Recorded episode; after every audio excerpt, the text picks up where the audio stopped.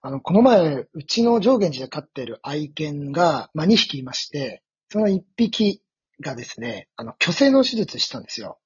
で、あの、竿はあるんですけど、あの、たまたまが、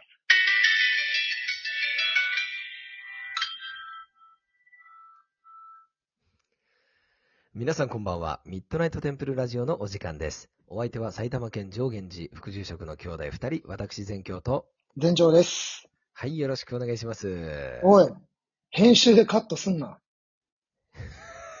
編集でカットゴリゴリすんな。のライブだけどね。ゴリゴリのライブ。編集でカットすん何？な。結局何の話だったんだよ、それ。いや、ほら、あのーね、犬の虚勢をしたよっていう。で、はいはい。あの、その話をね、うんサタデーオペラジオで俺したのよ。おー。そしたら、えっと、うんそのライブ配信、毎週土曜日夜11時からお経を読んで、え皆様とお話しするライブ配信が終わった後、速攻で、うんえーラジオネーム、すいすい水餃子さんが、えーたまたまさようならの手術の話を聞きまして、思わず、てんてんてんって言って、えー元気の玉のギフトをくれました。いやー、とてつもないお気遣いですね、それは。いや、とてつもないお気遣うんい。やっぱりほら、同じ男としてね、そう、同じ男としてさ、ちょっとさ、うん。かわいそうだなって人間の都合でね、人間の都合でっていうのがあったから、まあ、不憫に思ってね、水星水郷土さんありがとうございます。うん、うん、同情するね。うちの犬も喜んでおります。ただね、あの、元気の玉1個だけだったんで、やっぱりそこは2個じゃ、2個、2個じゃないとか勝手に思っちゃいました。すいません。あの、爆笑問題の田中的なね。うん、いやー、それはいい気遣いですね。じゃあ、早速行きますか。もうなんか久しぶりすぎて、俺ら今何のために話してんのか忘れてるんだけど、何やんだっけ？ああ、ちょっと見失ってた？うん。いや、それは。弟で電話してんのかと思ってたわ。いやいやいや、あの、季節物でさ、ほら、あの、11月なので、七五三についてってお送りしなかったなっていう。うんうん。この時期になると、ほら、お寺とか、あと神社とかにさ、こう着物を着たお父さんとお母さんと、あとちっちゃい子供がこう、お参りされていて、看板とかにもさ、七五三受付中とかよく書いてあるじゃないうんうんうん。そうそうそうそう。で、七五三って何なのって多分思ってる人結構いると思うんだよね。で、あのね、あらかじめ断っておきたいんだけど、ごめんごめん。うんテーマ決めたの俺なんだけど、うん。あの、俺もね、あんまり七五三ってよくわかってないのよ。おー。うん。なぜなら、まあ、なんて言うんだろうね。うん。その、どこがよくわかってるのラインなのかがわかんないってことでしょ？ああ、まあ、それに近いかもね。確かに確かに確かに。どうすれば厄払いとかねが。わからないじゃなくて、うん、そのどこまで知ってれば満足点なのかっていう話だよね。うんうんうん、うん。通り一遍のことはわかるけど、それは見聞きしたことはあるけど、すごく専門的な深いところっていうとどうなのっていう、そこまで考えてはいないよってことでしょ？なんかこれ、あの、俺の気持ちを代弁してくれてるのか、詰められてるのか、どっちなの？これは。あの、真よく理解者のふりして詰めていく人っているじゃん。あれだよ、ねま。真綿で首を絞められてるような感じがするんだけど。まあ、なるほどね。そうそう。そうそうそう。そうそうそうそうそう。まあ、大事だよね。大事うん。七五三はね。うん。まあ、何にせよ大事ですよ。まあ、皆さんが思ってるより大事な部分もあるだろうし、逆。に、なんだろうね。ある意味では、やらなくて済むんだったらその方がいいもんであったりもするしね。あ、そこすごい大事かもしんないな。うんなんか今さ、ちょっと、あの、おめでとうみたいなすっごいなんかこう、華やかな雰囲気というか、あのなんかそういう、おじいちゃんおばあちゃんが財布要員で連れてこられてる、そういうこと言うな。そういうこと言うな。うんでも本当なんかそういう、おめでたいね、よかったね、みたいなそういう雰囲気だよね。基本的には。まあそうだね。まあ、おめでたいことではあるんだけど。うん。あの、ベースにあるのがお祝いなんだよね、今はね。うんうんうんううん。ん。でも、こう、なんて言うんだろうな。一段階しかないんだよ。七五三のフィルターっていうのが、お祝いっていうフィルターしかなくて、はあはあは本来は、厄払いとか、えその年まで生きてこられた感謝みたいのがあった上で、よかったねっていうお祝いだから2段階だったんだよ。あ、今だってほら、その年まで生きてよかったねって思うことってなかなかなくない？平均寿命がね、80歳だなんだっていうような、この平和な、便利な日本という国において、う子供が3歳まで生きて本当によかったっていうのはね、うん。うんうん、確かに確かに。確かにね、言われてみればってところではあるんだろうけど。もともとはさ、大きな意味では厄払いだからね、子供の厄払い。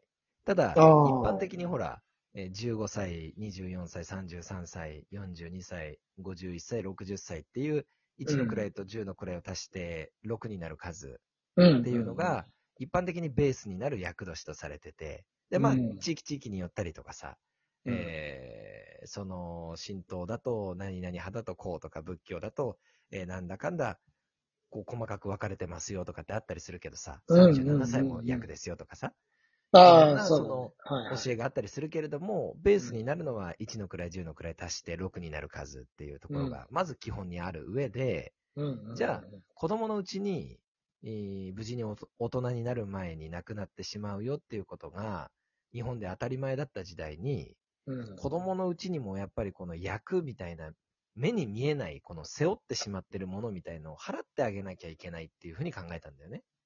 はあはあはあはあはあ。うん。だけど、じゃあそれいつ払うのって話になった時に、うん。初めの役が15歳なわけじゃん。うんうん。で、まあ15ってのはさ、当時で言うところの、例えば戦時中で言えば元服っていう、まあ今で言う成人式みたいな。成人式みたいなね。うん、で、女の子で言うと13歳っていうのがさ、えーうん所長が来ましたよとかさ、今は、うん。あのー所長って言い方しないらしいんだけどね、初月経だったっけな、初経ってだっけな、なんか言い方が変わってるらしいんだけど、はいはい。で、まあそういう十何歳っていうところまでそもそも生きれない子どうするってなった時に、うん。じゃあ、3歳、5歳、7歳で、3たす5たす7。で、ここで仮に15という数字を作って、1の位、10の位で1たす5で6っていうことで、えーうんその厄年が来るまでの年齢を分割して、あ仮にるほ3歳、ど5歳、7ね。歳で割っておこうよっていう、その仮の厄払いなんだよね。うん。でうんその厄払いができる年までまた生きてこられたありがとうございます。じゃあお祝いしましょう、みたいなことなんだけど、二段構えになってるわけだ。はいはいはい。生きるのが当たり前だからさ、うん。そもそもあんまり。り感覚的にそこに感謝を持つっていうことが減っちゃってるんだよね。でも、本来はね、すごく感謝しなきゃいけないことだし、うん、同じ病気になっても同じ怪我をしても子供の方がやっぱり亡くなる確率ってぐっと高いじゃん。うん。うん、当たり前だけどね、人間は他の動物と違ってさ、手を加えてもらわなきゃ生まれたばっかりの赤ちゃんっていうのは生きられないからさ、うん。うん、う馬みたいにさ、あの、生まれた5秒後ぐらいに走るわけじゃないじゃん。怖いわ。うんおぎゃーおぎゃーつって走ってたら。やっぱりさ、あの3歳、5歳、7歳迎えられましたよっていうのはね、すごく大事なことなんだよね。なるほど、なるほど、なるほうんど。これがすごく大事だよっていう。うなんかねそれに対してお祝いもするから、俺らはこう七五三の時にさ、祝祷って祝う、祈るってさ、うんうんうんうん。あれはうん別にただお祝いだったら祝でいいんだよ。うんで、も、祝祷って祈ってるっていうのは、うん。もともとはやっぱりそこまで来れたことと、次の役を超えられるようにっていう祈りも込めてあるんだよね。なるほど。うん、そういう、まあ、うんなんだろうな、うん、単一の話ではなくて、結構いろんなものが複雑に絡み合った上で、じゃあこの作戦でなんとか乗り越えましょうっていう先人の英知の結晶なんだよね。いや、先人の親のさ、うん思いが伺いますね。伺えますよ。うん。やっぱ親って偉大だよな伺えますよ。だからね、、垣間見えるね。うん。あの、戦時中なんかだとさ、逆のパターンもあって、生まれたばっかりの子供を残して出兵しに行く親とかが、うん。初めにもうその子のえ15歳とかを見れないから、うん。初めに厄払いを全部の年分やっていくためにお札を10本20本頼んだりとかしてたんだよね。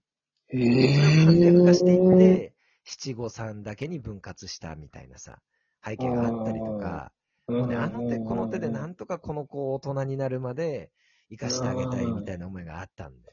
いや、親の、なんかそういう気持ちに応えられるお寺でありたいね。なりたいね。そそうだからこそ、その、発育祈願ってさ、簡単に言うけど、発育増進とかって。うんそれはうん生きられる上でより良くっていう話だからさ。うん、うん確かに確かに。今はね。うん。そう。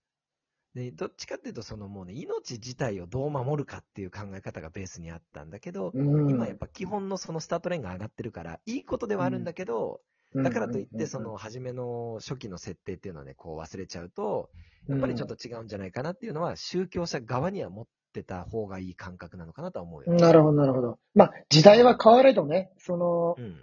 親御さんが息子の、息子、娘さんの成長を願うって気持ちにはね、そう大差はないんだろうけども、うん一つ一つね、そうした気持ちに応えられるようなお寺でありたいなっていうの、気持ちをね、改めて感じますね。そうだね。で、それと同時に、あの、だからといって皆さんにはそんな堅苦しく、これは今日まで生きられてよかったって言いながら来てほしいってことじゃなくて、あ 確かに。の、我々宗教家側はそういう目線で 神様、仏様みたいに、あの、そうだな。あ、この子が無事にここに来てくれてよかったなって、親御さんも心配だっただろうな。だからお祝いしましょうねって 温かい気持ちで待ってますんで、この子がこの年までみたいな感じで来なくていいです。はい。というこあの、とで。俺たちが持ってよってことだね。あそうそうそうそう。